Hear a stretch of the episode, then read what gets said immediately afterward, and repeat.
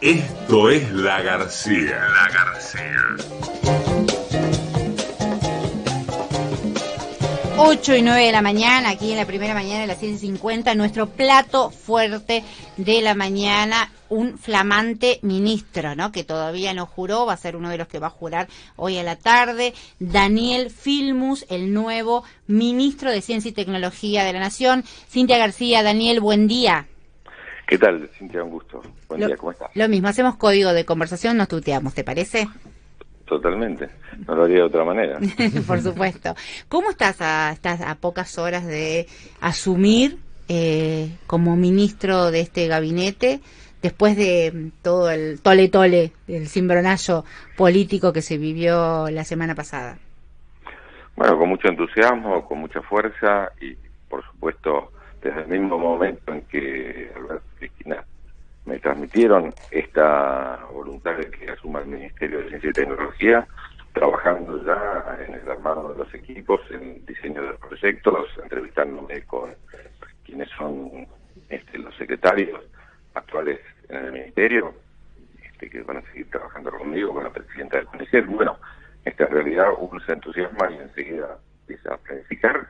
Me toca la suerte de asumir en un ministerio que tuvo que tiene todavía hasta las cuatro de un ministro como Salvarella, que realmente es muy bueno y este, pertenecemos al mismo equipo de científicos que viene trabajando hace mucho tiempo por la ciencia argentina. Así que eso, entusiasmado, con ganas, este, con mucha fuerza y seguro que eh, nos quedan dos años y pico de trabajo muy fuerte y la ciencia y la tecnología tiene que ser el pilar, no solo de la construcción de un modelo productivo distintos, sino también de la resolución de los principales problemas sociales que tiene la Argentina, empezando por el de la pandemia. Sí, hasta 2015 pienso, ¿no? Que la ciencia y la tecnología eran un bastión, ¿no? Un, un activo que podría que podía mostrar el gobierno de Cristina Fernández de Kirchner. Luego vino, bueno, la etapa neoliberal. ¿En qué en qué lugar estamos parados? Bueno, como sabes, a mí me tocó ya ejercer la conducción de este ministerio cuando estaba junto con educación. Claro. En el 2003 asumimos en un contexto en que veníamos de más de una década, de varias décadas, ser investigador del CONICET y lo soy. Así que fui testigo de la destrucción de la ciencia argentina, que hasta el año 1976 y el proceso de, de militar con la noche de los bastones largos terminó con un desarrollo de la ciencia argentina que había tenido premio Nobel y un desarrollo enorme. Eh, se había mandado a lavar los platos a los científicos en, los 90, se había desfinanciado totalmente la ciencia, así que nos tocó reconstruir lo que permitió que Cristina en el 2007, cuando yo salgo del Senado, pudiera dividir el ministerio y crear ese eh, elemento tan, importante para el desarrollo de ciencia y tecnología. Recordemos que en el 2019 ya no teníamos un de los primeros para recordar es que hubiéramos enfrentado una pandemia sin Ministerio de Salud y sin Ministerio de Ciencia y Tecnología. Así que el trabajo Impresionante, ¿no? Roberto, ahora es inconcebible. ¿Y cómo vas a, justamente el ministerio que tiene que ver con una, un desarrollo autónomo del país? Porque hoy la ciencia es justamente el sinónimo de la soberanía, como eh, lo que necesita fundamentalmente es cambiar un modelo productivo está vinculado a poder agregar valor a partir de la investigación, del trabajo de nuestros científicos, de nuestros académicos y generar los, procesos que permitirían que nosotros no exportemos solamente productos primarios eh, sin elaborar, sino que exportemos no solo productos primarios elaborados, sino también productos de sofisticación tecnológica como necesita nuestro país y que también, insisto, de, eh, porque vengo de las ciencias sociales, este, la ciencia es fundamental para resolver los problemas de la pobreza, los problemas de la inseguridad, eh, sin el aporte de los científicos, los problemas ambientales, ciencia, mm. que son centrales en este momento en el debate, sin ciencia y tecnología es imposible. Filmus, ¿qué tal? Buen día, Alan Longi lo saluda. Consultarle, eh, ¿cómo fue la trastienda ¿no? para eh, la, la, llegada al ministerio? ¿Quién lo llamó? ¿Cuándo? ¿Qué le dijeron? Ya no sé si ya se reunió con el presidente. No, bueno, quien me llamó fue el presidente, que aparte tengo una relación personal estrecha, eh, comunicándome, esto fue creo que el jueves al mediodía, uno pierde la edición de los días, pero creo que fue el jueves al mediodía, estuve el jueves a la tarde y me comunicó este eh, acuerdo, entre comillas, este con Cristina para ofrecerme la designación del ministerio. Y la verdad es que, bueno, yo he compartido el gabinete con este Alberto Fernández durante cuatro años y medio, para mí fue un orgullo y una alegría enorme. También uno este, se preocupa por lo que significa esto de inversión de, tiempo de vida, pero me parece que el país exige que no nos corramos, el país exige que encaremos con toda la fuerza los desafíos, mm. por el dolor que está sufriendo nuestra gente, por la preocupación que tenemos respecto a los dos temas, de la salida de la pandemia y también la recuperación de la crisis económica. Es interesante esto que decís, Daniel, en términos de reconstrucción del frente de todos también, eh, después de esta crisis política, esto que decís, tu nombramiento es un acuerdo entre, entre Alberto Fernández y Cristina Fernández de Kirchner. Sí, larguísimo, estuvimos hablando con Alberto porque él me transmitió también fundamentalmente eh, toda la, la perspectiva que le ve al Ministerio, perspectiva que tiene que ver con el trabajo con otros ministerios, casi todos los temas, insisto, para resolución necesitan el aporte de la tecnología, necesitan el aporte de la ciencia, me lo planteo con mucho detalle, no solo la articulación con el Ministerio de Salud o el de Ambiente que hablábamos recién, con el Ministerio de Desarrollo Productivo, por supuesto, con el de Desarrollo Social, vamos a trabajar muy fuerte con los otros ministerios y vamos a trabajar muy fuerte también con las universidades y las empresas la, la agencia eh, está Fernando Peirano al frente y realmente es un trabajo muy importante. La Agencia de Investigación Científica está financiando 15.000 pymes en este momento en proyectos de innovación. Son temas estratégicos.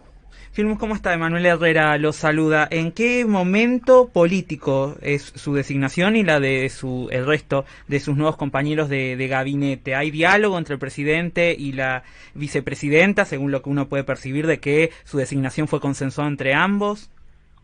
Sí, no solo la mía, me parece que por lo que estamos viendo todas las designaciones fueron así y me parece que después hubo un momento de tensión, hubo otro momento que implicó mirar hacia adelante, saber que estamos en una coalición, que podemos tener perspectivas y miradas distintas, pero que el objetivo es el mismo, que el país vuelva a crecer, que desarrolle como hecho este año, este año ha crecido el 7% por lo menos y va a seguir creciendo el año que viene, pero que ese crecimiento, yo creo que ese es el consenso del frente de todos, no sea para beneficio de unos pocos, sino que el crecimiento genere las condiciones para que todos mejoren su vida. Y ese es un elemento central. Insisto que hay un consenso, no solo en todos los miembros del gabinete, hay un consenso en aquello que dijo Alberto Fernández en la noche del domingo que estuvimos todos, una noche que para nosotros fue dura al enterarnos del resultado electoral, pero también, la verdad que a mí me tranquilizaron mucho, yo he escuchado presidentes que después de resultados electorales lo que hacen es enojarse con los que votan, lo primero que dijo, hemos escuchado el mensaje del pueblo, sabemos que hay que cambiar, sabemos que hay que hacer muchas cosas que todavía están inconclusas y por la pandemia y por nuestras propias limitaciones no las pudimos hacer y las vamos a encarar. En ese contexto me siento como uno de los ministros que tiene la tarea que Alberto señaló en aquel momento. Ahora, Filmus también en un contexto eh, preeleccionario, ahora para las generales, en donde hay algunas propuestas que hablan de privatizar el CONICET. Digo, una de las candidatas, Sandra Pita, propone eso. Sí, sí, bueno, bueno, este, de hecho, la privatización puede ser abierta o encubierta. Mm. Cuando uno mira los cuatro años de Macri, lo que puede darse cuenta es que la desfinanciación del sistema científico-tecnológico lo que genera, eh, y en este caso, a diferencia de la educación, que uno puede crear escuelas privadas, en el caso de la ciencia y la tecnología no es que se privatiza, desaparece. Mm. No hay una inversión privada en ciencia y tecnología que reemplaza la del Estado digo, miremos Estados Unidos, miremos Reino Unido, miremos Europa, miremos Japón, mm. Corea. La inversión central en ciencia y tecnología no cabe duda que es del Estado, en todos los lugares y en las líneas de punta en aquellas áreas en las que los países definen cuál es su perspectiva futura. Así que no se trata, no nos engañemos, no se trata de privatizar, ya sería gravísimo, se trata de desaparecer la tecnología y lo vivimos, porque podemos comprar todo hecho también. ¿Para qué lo vamos a hacer acá? Lo, vivimos, lo vivimos como proyecto. Vuelvo en esta en este peloteo que estamos haciendo del nuevo cargo que vas a tener como ministro y el rol eh, tuyo como dirigente político del Frente de Todos.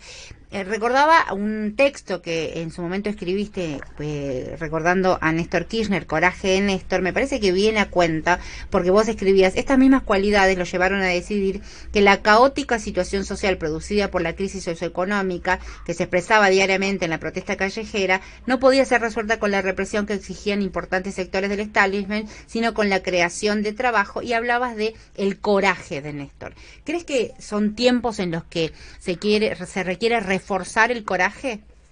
Sí, por supuesto, por supuesto, y por eso también es una garantía este, que el presidente haya sido mi jefe de gabinete durante cuatro años y medio y que la vicepresidenta sea nada menos que la compañera de Néstor Kirchner y la presidenta durante ocho años. Me parece que ahí tenemos claramente una conducción que en momentos difíciles se ve la posibilidad de priorizar aquello que nos une y lo que nos empuja hacia adelante a los solos efectos, insisto, de mejorar las condiciones de vida de nuestra gente, que es muy dura y que con mucho dolor, con mucho dolor uno ve que, insisto, desde la crisis neoliberal que nos dejó el macrismo y la de la pandemia, todavía tenemos muchas asignaturas pendientes. Si miramos para otro lado, si creemos que con palabras resolvemos esto, de ninguna manera. A mí me toca un área que es un área de política de Estado, donde nada de la mm. ciencia y la tecnología tiene resultados mañana.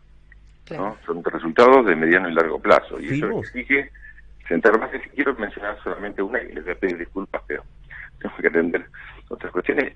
Eh, se ha votado, y pasó totalmente desapercibido, así como en mi época pusimos la ley de financiamiento educativo, se acaba de votar una ley de financiamiento de la ciencia, que va a llevar del 0,28 que le damos de Macri al 1% del PBI la inversión en ciencia y tecnología. Eso va a dar una vuelta enorme y va a eh, inyectar en el sector científico tecnológico argentino una cantidad de Te agradecemos y sabemos que estás con muy poco tiempo. Uh, la última pregunta porque este país es muy binario a veces, ¿no? Entonces, ¿quién ganó? ¿Cristina o Alberto? Es la pregunta. ¿Quién crees que fue el ganador de esta reconfiguración de la crisis política? Los argentinos y las argentinas. Daniel Firmos, agradecemos este contacto con la primera mañana de las 7.50. Abrazo enorme, Cintia. Fuerte abrazo. Daniel Filmus, el nuevo flamante, todavía no juró. hoy a las 4 Hoy a las 4 de la tarde, ministro de Ciencia y Tecnología de la Nación. Cuando te despertás tenés que tratarte bien. Por eso te conviene escuchar a Cintia García. Cintia García. La García, la buena información es un buen trato. En la 750. 750. Calzados Pasotti. Un estilo único en calzados para hombres. Pasotti. Es diseño italiano.